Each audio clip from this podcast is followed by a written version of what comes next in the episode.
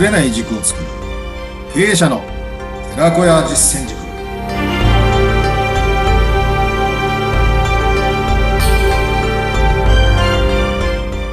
さあ本格的な春ですね。何か始めたくなる季節に新しい番組のスタートです。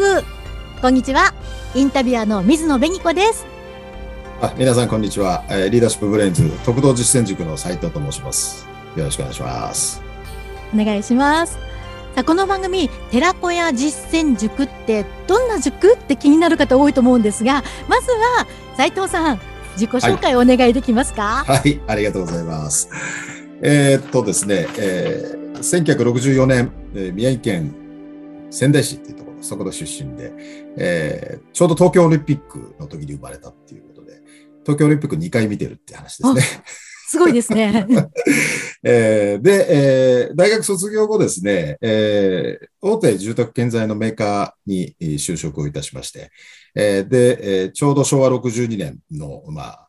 バブル前なんで景気が非常に良かったんですけれどね。えーで、えールートセールス営業を東京の方で、まあ結構大きな会社だったんで全国規模でしたけど、東京の方の支店でですね、えールートセールスを経験。4年ほどしまして、その後本社、で、本社、この会社は大阪なんですけど、えー関西、大阪のですね、えー本社の人事部、人材開発部の方で、まあ当時約2700名ぐらい社員がいたんですけれども、えーそちらの、うんいわゆる教育研修、あるいは人材戦略の企画実施、能力開発のシステム構築とか、まあ研修講師もやっておりました。で、ちょうど2000年なんですけど、その会社13年ぐらいありましてですね、これから、まあ、あのえーグローバル、海外だと。でアメリカで仕事をしようみたいな話でですね、うんえーで、えー退職して渡米しました。えーで、えーまあ、ビジネスインターンという形ですけれども、えーニューヨークにある、うその、国際のホテルですね。えーそちらの方で、えー HR のビジネスインターンとして従事してですね。で、帰ってきて帰国後、えーに、ちょうどテロの時期でしたよね。2001年の9月だったんで、4月までいたんですけれども、で、戻ってきて、えー縁があってですね、えー米系、アメリカ系の人事組織のコンサルティング会社の方で、コンサルタントとして、えー今度は社外の立場でいろんなお客様にお邪魔をしてですね、国内外の人事組織の課題解決の、えーコンサルをやらせていただいたという流れ流れになります。で、あの、ちょうど2000、その会社も12、3年おりましてですね、で、えー50歳の時なんですけれども、えー人生100とした時に50歳が半分だという時で独立自営しまして、最初2年間リーダーシップブレインズっていう個人事業でやって、えーで、えー法人化したのが2017年。えーで、えー今はリーダーシップブレインズというう会社の代表をえーやらせていただいて、えー対企業様に対する企業のコンサルと、ああとは経営者レベルへのリーダー開発をやらせていただいていると。で、えーこの授業内容は、あの、戦略構築、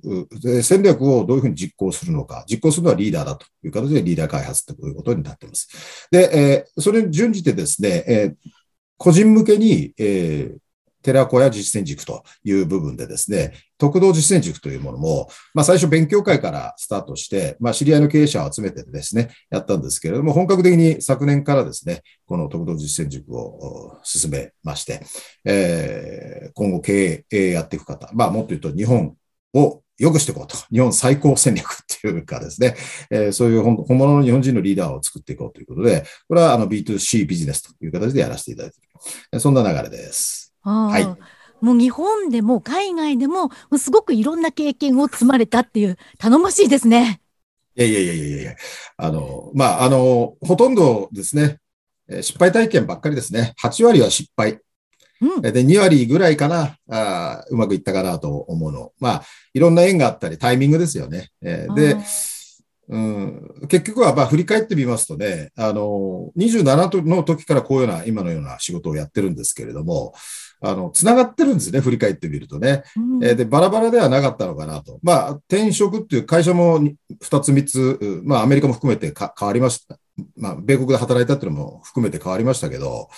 あの、私はですね、転職じゃなくて転社だと思ってるんですよ。会社が、うんあの、職が変わるっていうことじゃなくて、はい。その組織、会社が変わって、で、自分がやってることを自分のキャリアを深めていくというかですね、うんえー転社っていうのはお勧めですよね。一つの会社にいて成功して出世していくっていうのも、えーいいんですけど、そういう時代じゃこれからなくなってくるんで、えむしろ自分なりのやりたいこと、できることを武器にですね、どれだけその勝負できるかっていう。だからアメリカ行った時はですね、当初最初じゅじょ、まあ、上場した一部上場の会社なんですけど、なんで辞めるんだと。うん、えー、やめ、バカじゃないかっていう話があったんですけど、まあ自分の名札と値札を取っ払った時に、もう何もないですよね。はい、でそこでなんか武者修行に行った？みたいなことがあって、えー、しかしそこで修行というか経験がですね、なんか振り返ってみると今かなと。だから、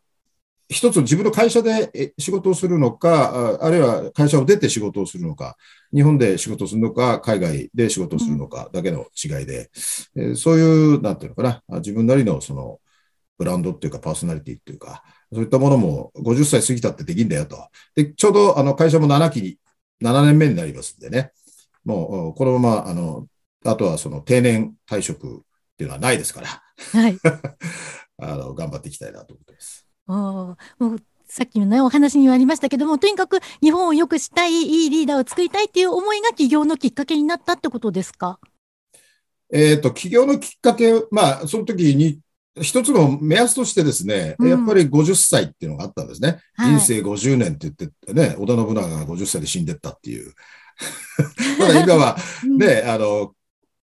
寿命というか健康年齢も上がっていってますから、そうですね。うん、まあ、チャレンジかなと。で、うん、やらなきゃいけないことっていうよりも、これは自分で転職だなっていうのが見つかってですね、まあ、幸せなことだと思うんですけれども、で、それで一遍やってみようというのと、あと、まあ、直近はその外資系にいましたんでね、はい、あの、クビになる前に辞めないとなというのも ありましたですかね。いや、でも、いろんな考えが一歩一歩前に推し進めてくれているっていうね、すごいね、えー、あの、すごいなって思うんですけども、はい、そんな斉藤さんが、この番組を始める経営者の寺子屋実践塾っていう番組のタイトルをつけられた、このタイトルにはどんな思いが込められてるんですか、えー、はい、ありがとうございます。寺子屋実践塾というそのタイトルについてどう思うかということですね。えー、まず寺子屋っていうものですけれども、うん、えー、江戸時代における庶民の教育機関で、えー、先生が子どもたちに文字の読み書きそろばんを教えた、えー、しかしそれ以上にしつけを重視し一人前の人間を育てることを目指したとも言われます。で現代の教育っていうのはそこから学ぶことっていうのは非常に多いですよね、えー、そして特定の一部の学校の先生が生徒に教えるのではなくて一般の庶民や先輩大人まあ人生の師匠と言われる人たちが教え指導していく教育システムっていうものでそれが最も有効で効果的であるというふうに考えます。で我々はあの経営者であり実務者ですから、えー、いわゆる経営者同士が教え教え合う、えー、つまり相手を鏡にしてですね結局は自分自身を見つめ直す場になれば良いかなというふうに思ってます。えー、経営者は孤独で、えー、最終的には自分で判断し結論を出していかなければいけません。で船に例えますとね多くの乗客つまり社員を乗せてその船の舵取りをしていくわけで経営者の意思決定そのものが非常に大事でありますでその判断ミスが暗礁に乗り上げて沈没する恐れだってあるかもしれませんねですからしっかりした考え方ぶれない軸を持つことが経営者としてとても大事になるわけですね。したがってそこを磨いて経営者同士が寺子屋形式で研鑽していくのが寺子屋実践塾というふうに考えていただければと思います。うん、はい。あとあのこれからはですね特に経営者は見えないものを見ていく力ってものが求められてくると思うんですね。普通人間の目では約数パーセントぐらいしか見えてないと言われます。昨今のテレビ新聞メディア情報っていうのは正しい真実かどうかわからないものが多くてだから心の目心眼というかそういったもので真理や真実を見極めるためにも普段見えないものを認識して見ていき判断していくってことが大事かとも思っております。で心とか徳っていうのはあるいは領地領能の良心っていうのは見えませんがもともと人として生まれた以上兼ね備えているものですね、えー、そこを明らかにして発揮していくのが徳道まあ、徳の道であり経営の基盤としてそれを実践していくヒントや情報をこの情報この番組を通じてですね皆さん方に提供していければと思ってます。そして私自身も共に考える皆さん方と考えることができればですね大変嬉しいですねえつまり単なる知識や教養を増やすお勉強ではなくて、え経営者としての在り方心のありようを学び親や先祖からいただいた大切なその命をいわゆる徳として実践していく寺子屋塾と考えていただければと思います。うんよくあの海外の方からも和の精神って素晴らしいよねって言われたりするんですけどついついなんか忙しさにこうやられてしまってというか忘れちゃうんですよね。そう、ね,、いうのを思い出させてくれるってことですかね。そうですね。あの、やっぱりですね、その、調和するとかですね、うん、あの、和っていうのは非常に重要で、例えば私って自分のこと私っていうじゃないですか。もともと私っていう漢字は、その調和の和と、うん、多いっていう多多面的な種。で、志って書いてたんですね。あ、そうなんですか。そうなんです。で、和をもって尊しとなすって、ね、17条憲法で、憲法でこう言言ったですね、あの、うんうん、聖徳太子が。はい。この和とか調和とか、あるいはこう、まあ、神道で言うと、こう、自然のその崇行しているっていうのが、我々のあり方なわけですね。なので、徳の実践塾もその経営術、経営のそのやり方じゃなくてあり方、もっと言うと心のあり方、そこを、まあ、みんなで考えていければなと思ってるんですね。でそういった中での共に生きていく、共生していくとか、調和していくとか、そういったものっていうのは、日本人の DNA としてあるんですね。あの、まあ、ご存知の方いらっしゃるんですけど、ヤップ Y 電子っていうのがありましてね。えー、もともとやっぱり真面目で、非常にこう、あ人に親切で、嘘つかないっていう、うん、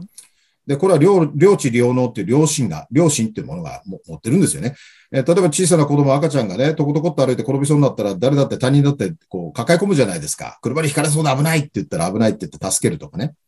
あるいは列を並ぶとかですね。えー、そういう和とか、やっぱりおかげさまとか、人のためとか相手のためとか、利他の精神っていうのが非常にあるわけですよ。で、えー、そこがどうも、まあ、学校の勉強とかですね、えー、世の中の情勢から忘れられちゃってるっていうのがあるし、まあ、分かっていても、やってない、やれてないっていう人も多いんじゃないかなと思うんですね。でそこのだ原点を、何も新しいことじゃなくて、当たり前のことは当たり前にやっていきましょうね。例えばゴミを拾うとかですね、挨拶をするとか、うん、まあ当たり前のことなんですけど、えそういったことってやってきたわけですよね。うん、それを忘れちゃいけないのかなと思います。うん大事なことっていうのを思い出させてくれそうというか、斉藤さんの話を伺っていくと、やる気スイッチ押していただけそうですね。そうなんですよ。ベネコさん、いいこと言いますよ。私はね、すごく話しやすいですよね。そうやって合図を打っていただくと。つまり、あの、はい、持ってるもの、ちょっとね、ね、眠ってるんですね。自分の中に。うんで、私はあの、昭和の時代の人間っていうか、昭和60年、バブルの前に会社人、会社社会人だったわけなんですね。えー、で、えー、結構そういう意味では企業もいろいろ採用してましたし、えー、あの、景気良かったですよね。えー、ジャパンイズナンバーワンみたいな感じで、はい、えー、世界中に轟かした企業、あるいはありましたね、組織っていうのが。えー、だから割とポジティブというか、自己肯定感が非常に高いんですね。ですから何でもやっていこうとか、まあこれは私の性格っていうのもあるんですけども、そういう環境だったわけですね。あの、会社に入れば出世できる、あるいは頑張ればえー、時間かけて頑張れば支店長になれるとか、拠点支店がいっぱいできますから、当然市場マーケットは広がってきますよね。ただ、今のどうでしょうね、30代前後ぐらいの人ですかね。能力は高いし、学力もあるんだけれども、まあ、あの、人事の世界で言うとですね、えー、やっぱりどうしても、うん、その、やる気が芽生えないというか、会社に入っても、やっぱりいい話があんまりないじゃないですか。やれリストラだ、はい、えー、やれで、えー、給与カットだ、うん、ポジションがなそんなにあるわけでもないですし、えーね、よっぽど成長産業じゃない限りは、だからそういう意味ではですね、若い人だとか、あるいは我々のようなですね、シニアっていうか、60、60、70過ぎて、じゃあ次、元気でやるのに、能力あるのに何も仕事がないじゃ、こう困、困りますから、えー、そういう意味では、組織会社とかにあんまりこう、こだわらずにですね、うん、えー、ご自身のその、個の力、能力を発揮していく。えー、私はこの時代じゃないかなっていうふうにも思ってますから、まあ、若い人たちへのそういったメッセージにもなればいいかなっていうふうに思ってます。うん、ぜひこの番組を皆さんに活用していただきたいですね。そうですね。はい。斉藤さんのね、いろんなお話をこの番組でお届けしていきますけれども、またあの、特道実践塾の詳しくっていうのも、この番組の説明文のところに URL 載せてありますので、こちらもチェックしていただきたいですね。はい。はい。じゃあ、次回から楽しみにしておりますので、どうぞよろしくお願いします。はい。ありがとうございました。ありがとうございました。また引き続きよろしくお願いします。